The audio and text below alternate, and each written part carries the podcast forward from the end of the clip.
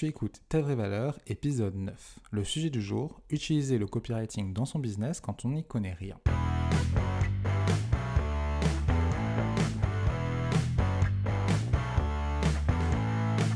Je suis Antoine Girard. Ça fait plus d'un an que j'aide les freelances et entrepreneurs à s'entourer de personnes qui estiment leur valeur. Peut-être que tu ne sais pas comment avoir des clients et des clientes qui te choisissent pour toi et pas pour tes tarifs.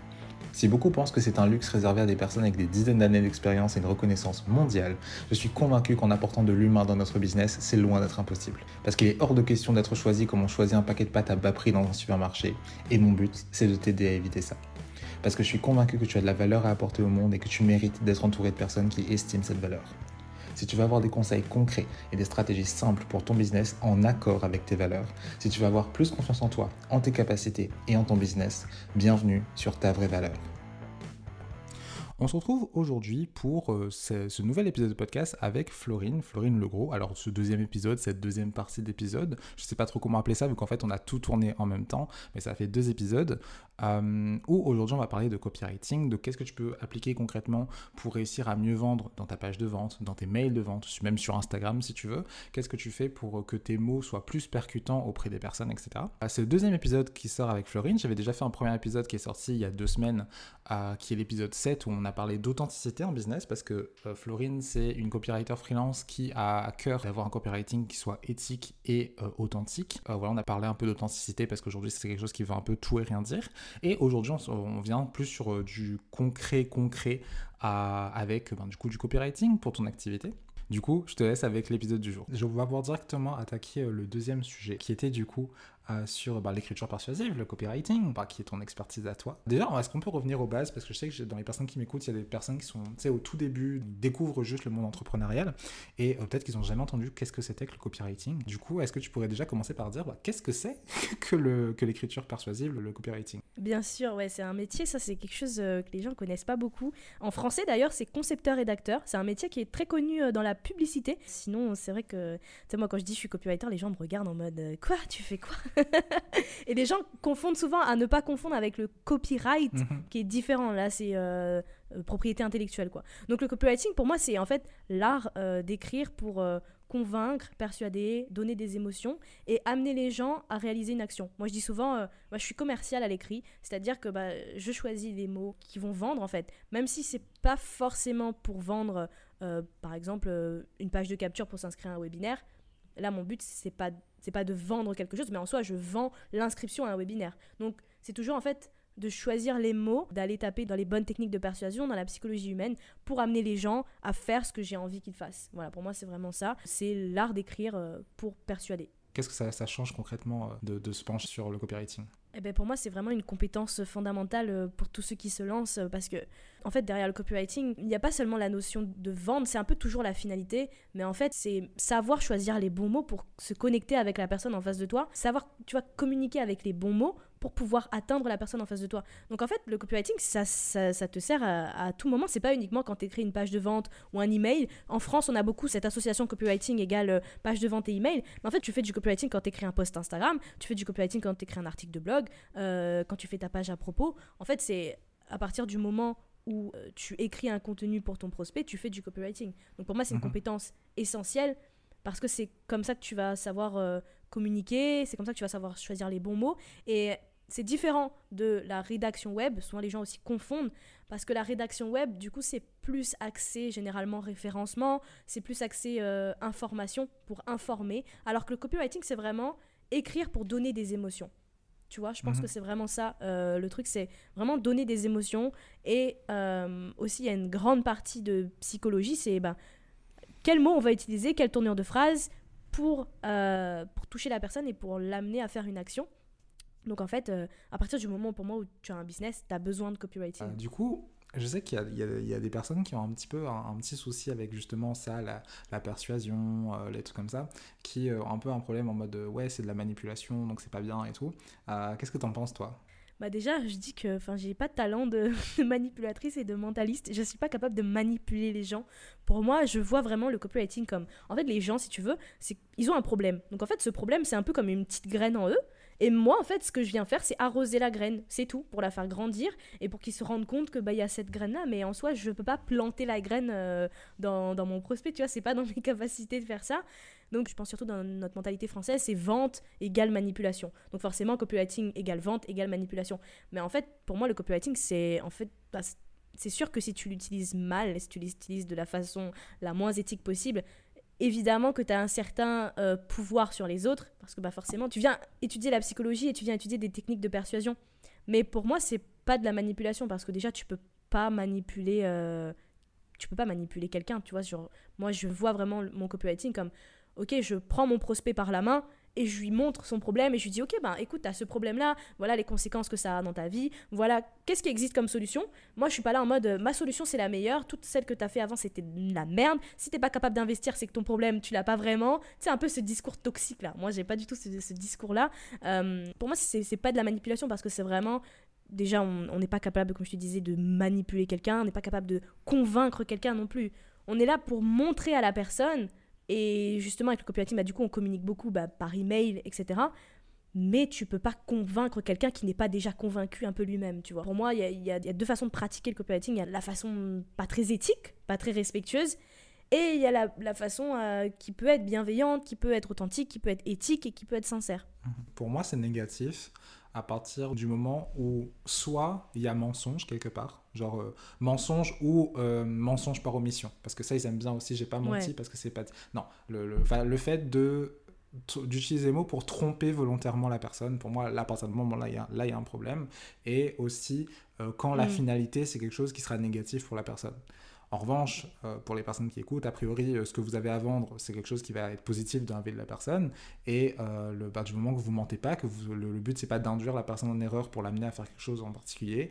le, copywriting, c'est comme travailler sur son branding, c'est juste va mettre mieux en valeur ce qu'on veut. C'est comme notre image, on en aura forcément une. Donc autant tant qu'à faire, autant qu'elle soit choisie et qu'elle soit bien, qu'elle connote bien la bonne chose. Bah, c'est pareil pour tes textes.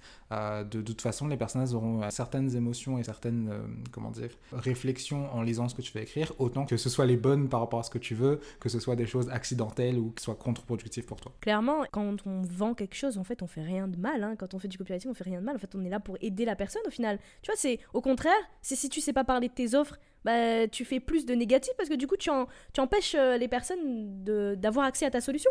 Donc euh, en vrai, euh, on est là pour aider les gens en fait. Mhm. Et c'est vrai que ce chiffre n'est pas évident à avoir, mais on est là pour aider les gens. Même si on vend quelque chose, bah évidemment, euh, on vit dans un monde capitaliste où les choses s'achètent, on fait pas du troc. donc au bout d'un moment, on est obligé de gagner notre vie. Euh, donc il y a rien de mal à vendre et là, comme tu dis, où ça devient mal, c'est quand il y a mensonge, quand il y a tromperie, quand il y a arnaque et qu'on essaye de vendre une solution euh, qu'on prétend miraculeuse et qui ne l'est pas du tout. Là, oui, en effet, vous pouvez avoir des remords. Sinon, non, pas besoin d'avoir des remords à vendre votre solution. C'est juste, c'est juste dire aux gens, ben, vous avez tel problème, regardez, euh, je vous propose la solution. C'est ça. c'est juste simplifier ce processus-là. Ouais, non, non, c'est clair. Et du coup, on a commencé un peu à en parler. Euh, pour toi, est-ce qu'il y a des mythes sur le copywriting dont tu aimerais bien parler là?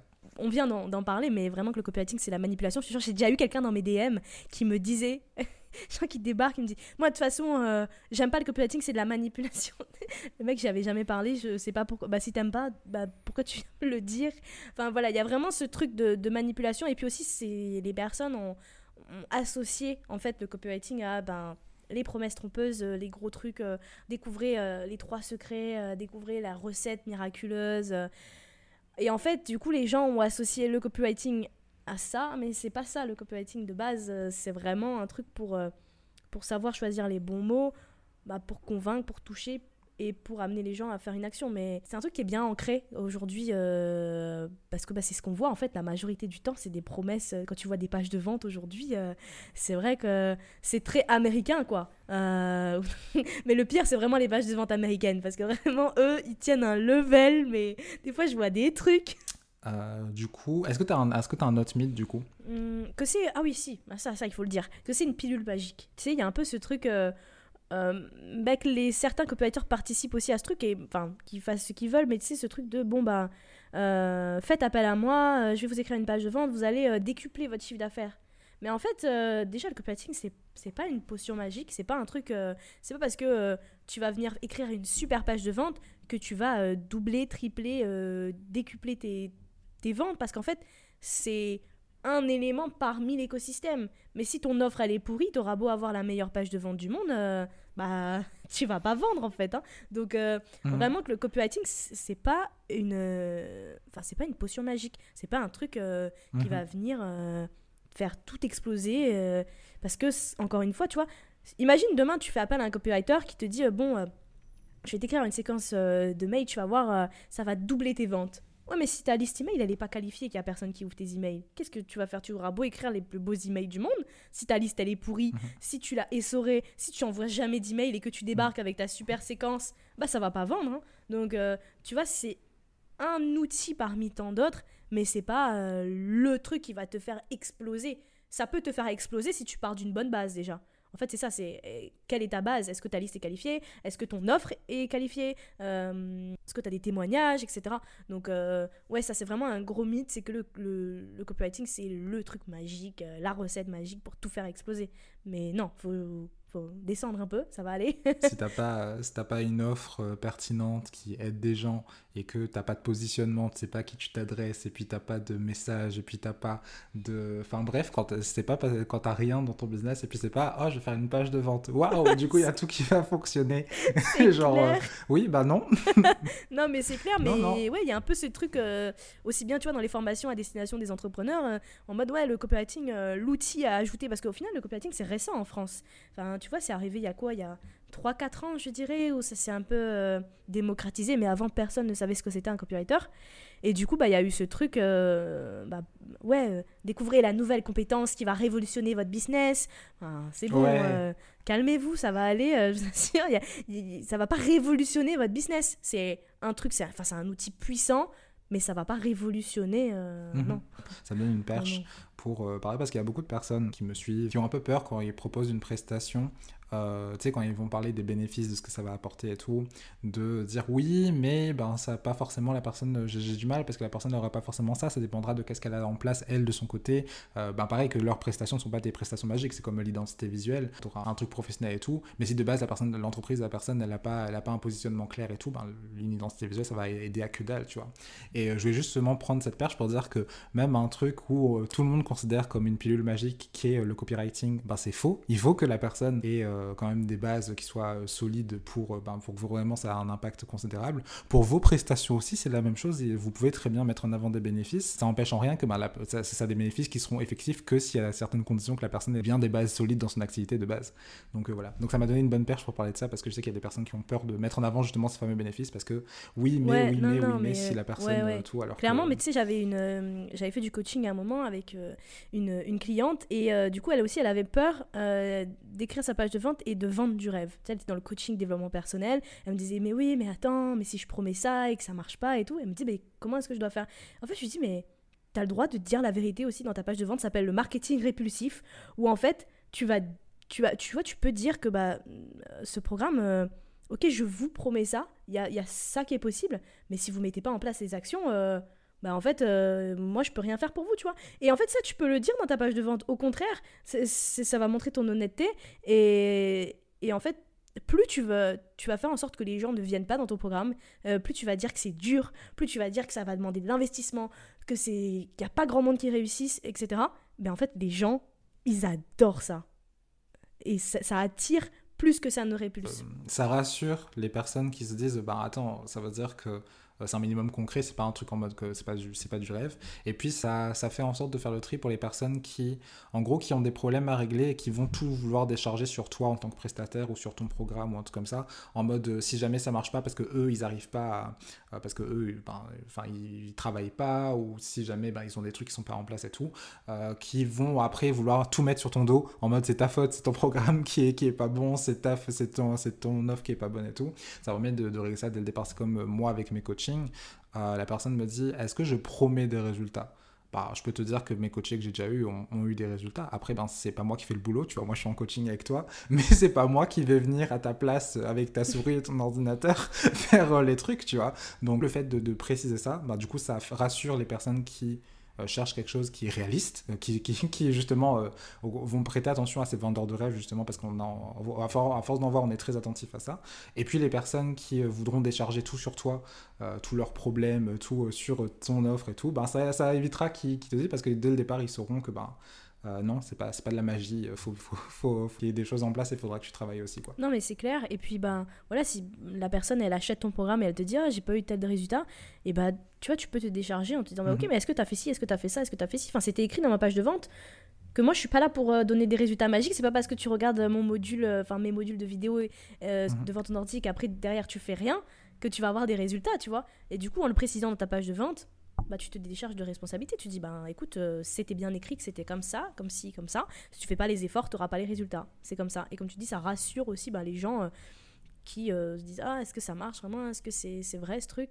Donc, c'est bon aussi de donner les points négatifs. Parce que du coup, quand tu mets en avant, en fait, les points négatifs de tes propres trucs, de ton propre programme, ça renforce les points positifs. Parce que quelqu'un qui est capable de dire la vérité sur ses points négatifs dit généralement la vérité sur ses points positifs. Tu vois. Euh, qu'est-ce que tu donnerais comme conseil pour euh, réussir à mieux convaincre les gens, euh, que ce soit par email ou dans leur post Instagram, sur une page de vente? Qu'est-ce que, qu'est-ce que tu pourrais donner comme conseil aux gens?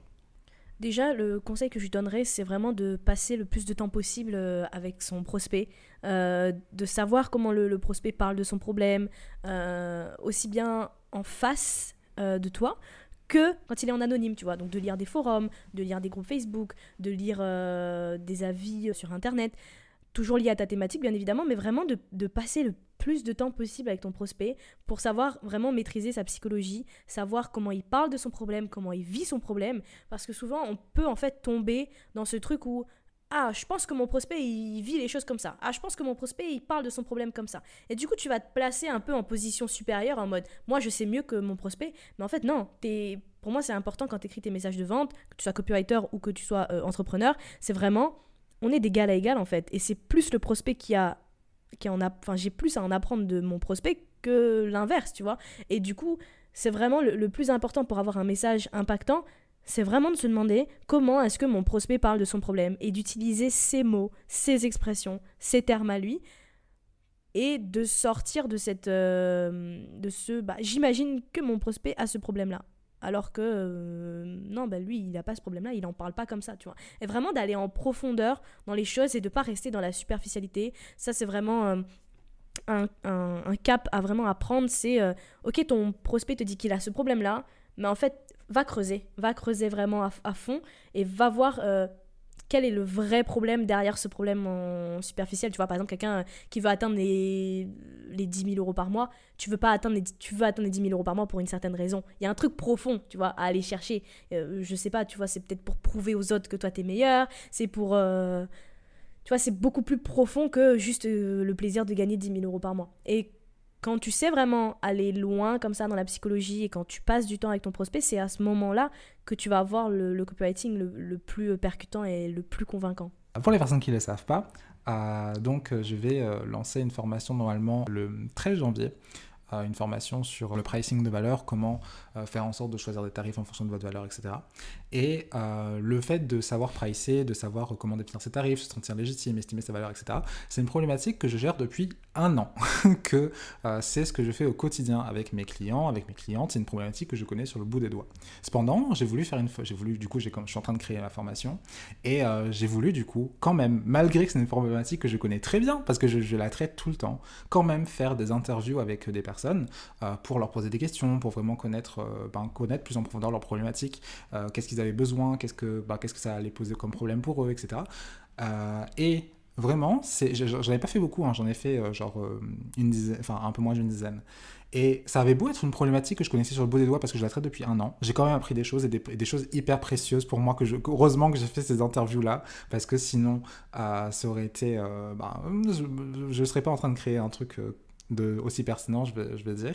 Et euh, là, je, répète, là, c'est une problématique pourtant que je connaissais, que je, ça fait un an que je la traite. Alors imagine-toi, toi, tu es quelqu'un qui a pas forcément, tu as, eu encore assez peu de clients, que tu pas encore vraiment allé à la rencontre de, la personne. Si tu pars du statut où, ah bah je connais mieux que la personne sans aller à la rencontre de ton prospect, sans aller euh, vraiment demander aux personnes, elles, que vraiment leur point de vue de comment elles vivent ça, euh, à quel point, genre, tu peux, comment dire, bah, être complètement à côté de la plaque, tout simplement, sur certaines choses, parce que du coup, tu t'imagines des problématiques qui n'existent pas et tu vois pas des problématiques qui existent alors que bah, c'est celle-là que tu, plutôt que tu devrais régler en fait. Clairement, non, c'est hyper important. Et puis aussi de, vraiment de savoir comment est-ce que les gens parlent de leurs problèmes, tu vois. Ça, c'est hyper important. C'est le copywriting, tu auras beau utiliser les meilleures techniques de persuasion, tout ce que tu veux, mais si tu parles du problème d'une certaine façon en utilisant les mots que ton prospect n'utilise pas. Tu sais, par exemple, en fait, exemple simple, mais imaginons, euh, tu utilises le mot chaussure, et en fait, ton prospect, il utilise le mot soulier ben en fait euh, tu vois ça, ça peut complètement la personne elle va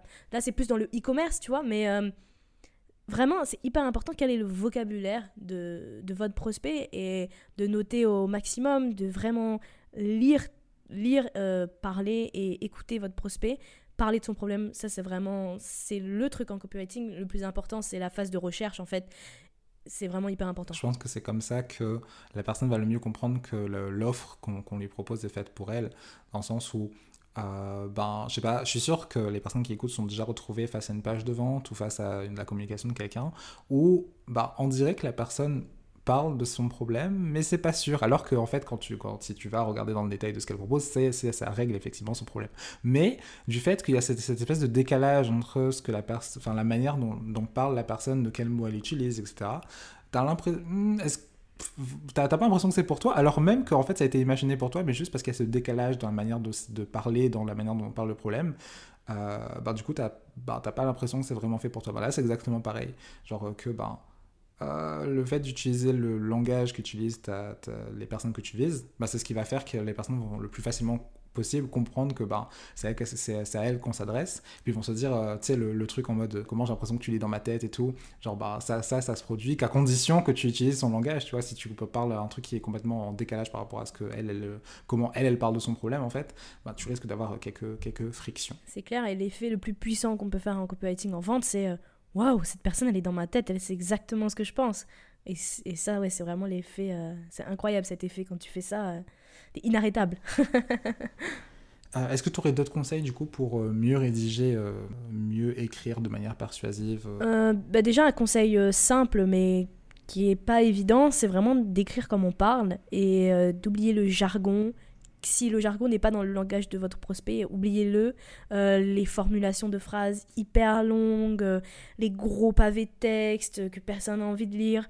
Euh, vraiment, quand on rédige un, message de vente, même un contenu en général, à vrai dire, c'est d'écrire comme on parle et de rester le, plus euh, naturel possible et d'utiliser les mots les plus simples en fait. Je crois qu'il y avait une étude euh, qui avait été faite aux États-Unis, mais les messages de vente les plus euh, percutants, c'était en fait c'était le niveau quatrième à peu près quoi. En fait, on vous demande juste d'avoir un niveau quatrième de français.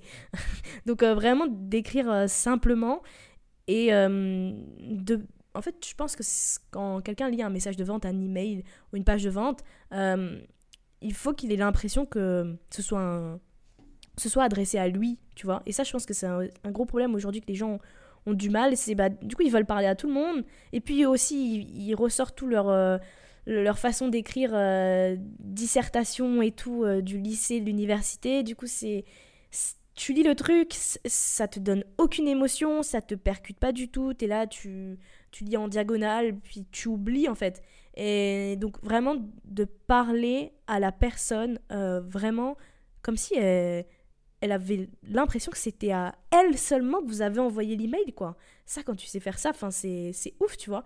Euh, donc euh, vraiment d'écrire comme, comme vous parlez il y a quoi d'autre comme conseil? Après, il y a vraiment pas mal de conseils, mais de se former évidemment à la, à la persuasion, tu vois, aux techniques de persuasion, euh, de lire euh, un livre comme Influence et manipulation.